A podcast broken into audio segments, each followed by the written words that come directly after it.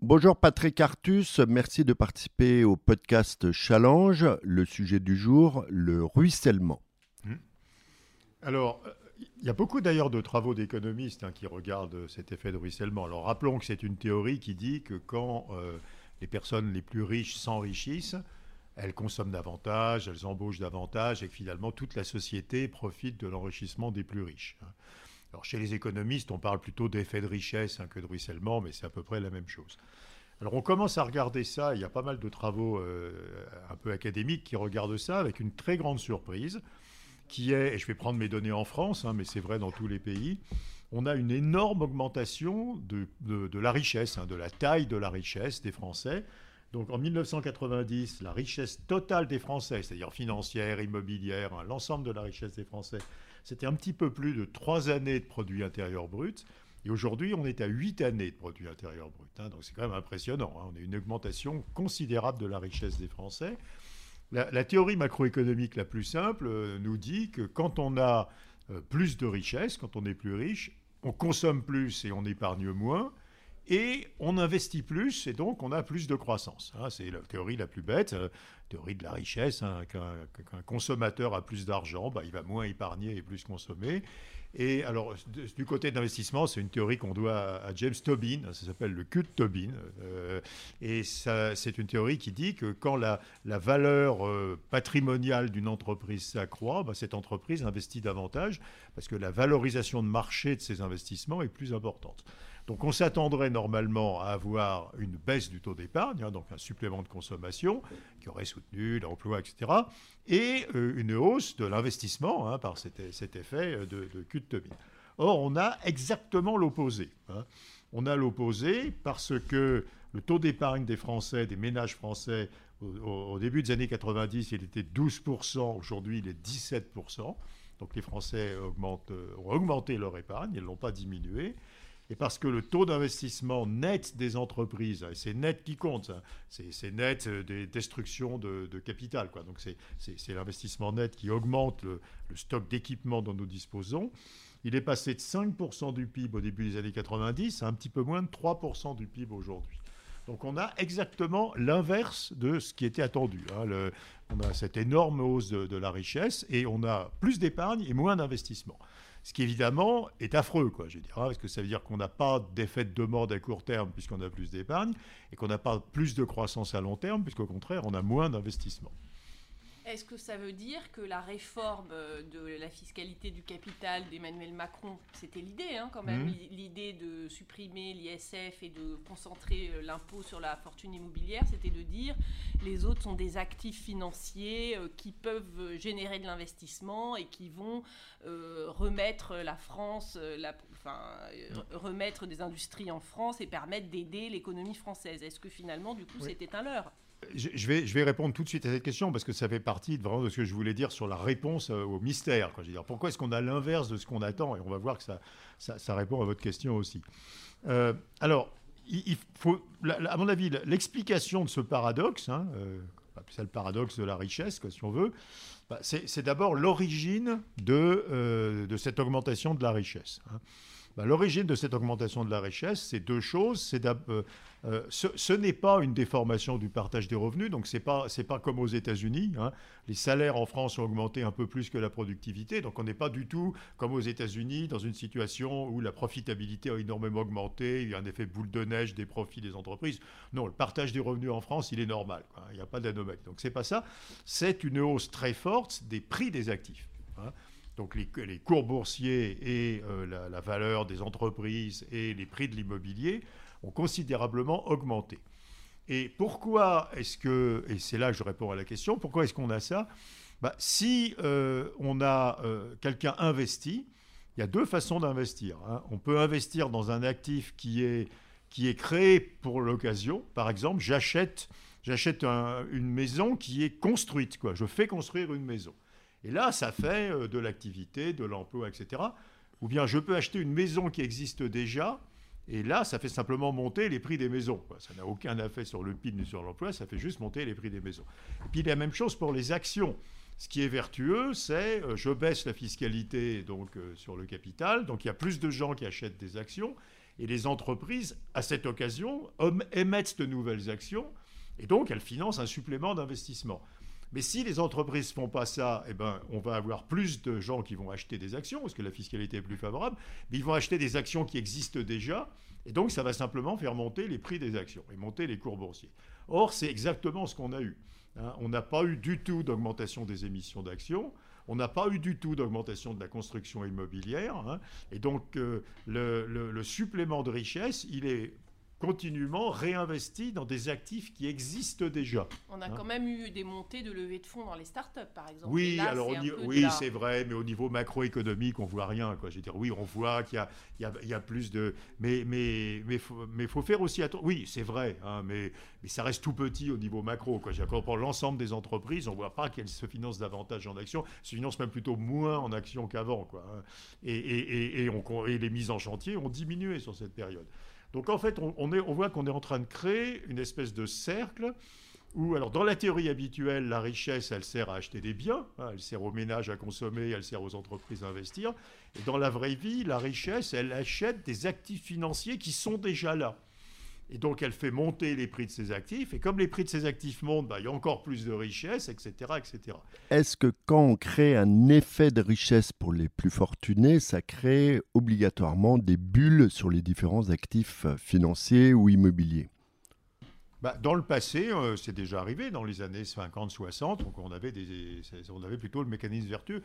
Non, je pense que ce mécanisme euh, pas vertueux, c'est vraiment un mécanisme d'économie de rentier. Quoi. Je, hein, euh, je m'enrichis et je réinvestis dans un actif qui va me fournir une rente encore plus forte parce que son prix va monter. C'était pas...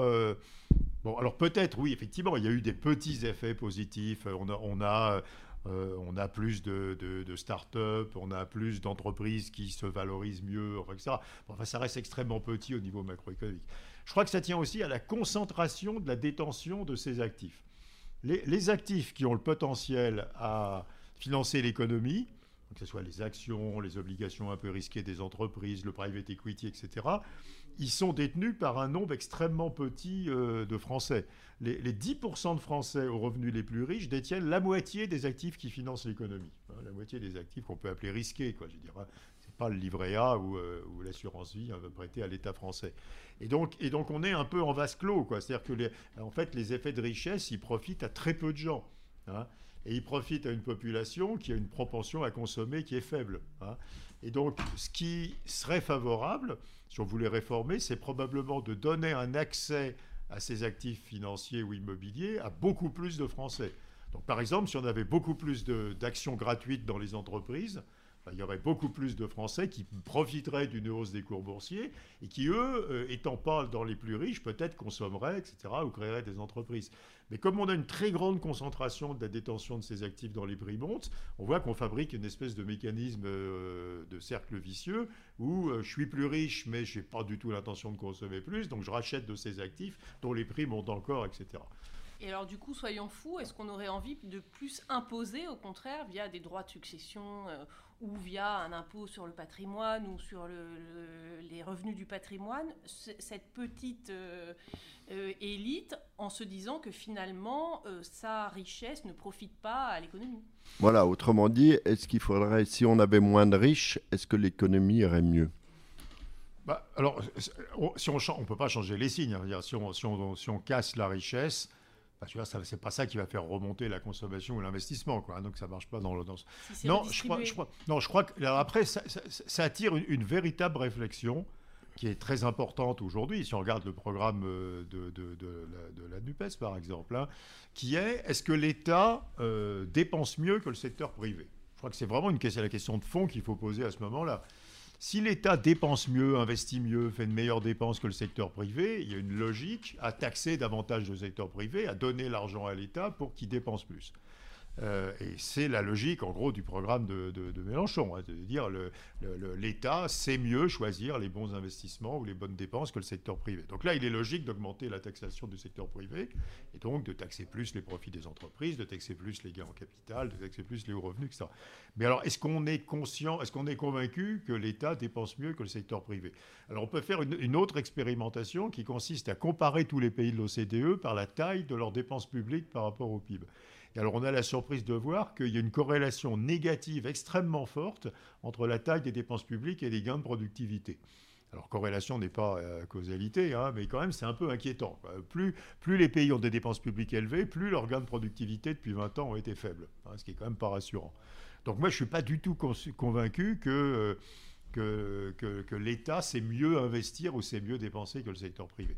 Et je reviens quand même sur la chose de base, qui est, c'est pas du tout la même chose de, donner une incitation. On donne en gros une incitation fiscale à acheter des actifs. Et comme il y a, les c'est plutôt des actifs financiers que des actifs immobiliers, mais ça vaut aussi pour l'immobilier. Donc on donne une incitation fiscale pour acheter des actifs. Il y a deux façons de faire.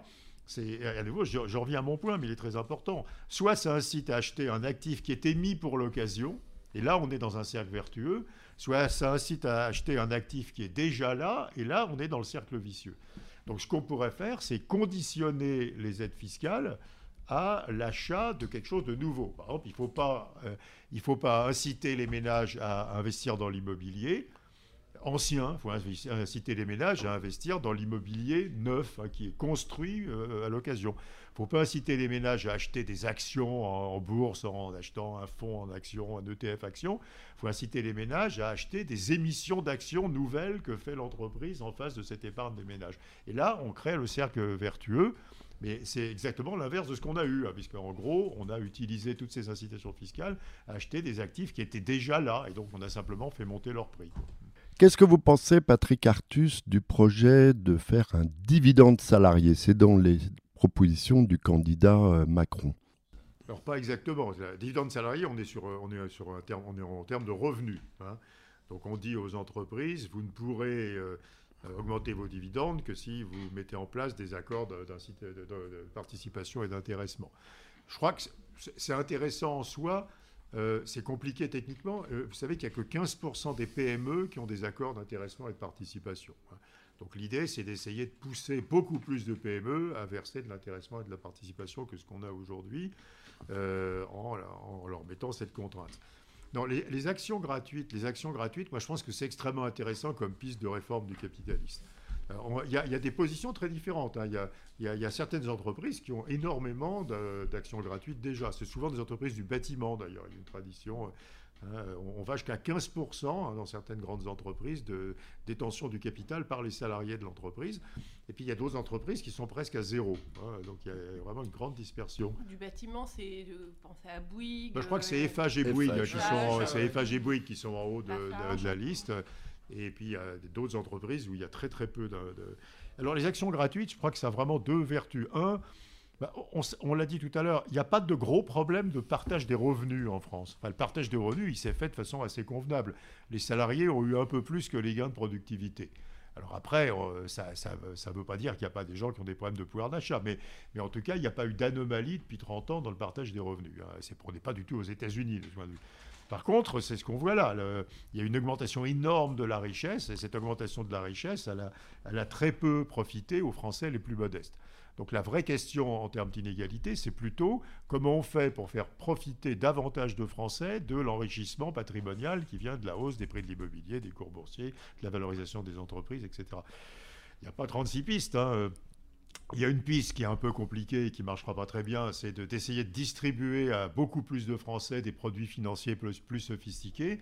En ce moment, il y a des tentatives. Par exemple, BPI France distribue un fonds de private equity aux particuliers. Ça marche pas mal, mais enfin, ça reste des montants assez petits. Hein. Et puis l'autre piste qui peut être beaucoup plus massive, c'est l'actionnariat euh, salarié. C'est de dire, euh, moi je suis même euh, prêt à dire qu'il faut mettre une certaine contrainte et dire aux entreprises, bah, dans 5 ans, 10% de votre capital doit appartenir aux salariés de l'entreprise. Alors ça a des vertus en termes de, patrimonial. Ça a des vertus en termes de gouvernance, hein, parce que les administrateurs qui représentent les, salariés actionnaires, ils sont, ils sont très écoutés et très, et très influents. C'est un inconvénient, c'est de, créer un risque nouveau pour les salariés, qui est le risque de recul du cours boursier de l'entreprise, hein, qui normalement il ne porte pas. Euh, voilà. Mais et donc c'est sûr que ça marche très bien dans les entreprises qui vont bien, c'est plus compliqué dans les entreprises qui vont mal. Cela étant, les actions gratuites, elles sont en général données avec un gros discount sur le cours boursier, ce qui donne une marge de sécurité. Quoi. Merci d'avoir écouté ce podcast. Merci Patrick Artus d'y avoir participé et je vous donne rendez-vous pour un autre podcast de Challenge.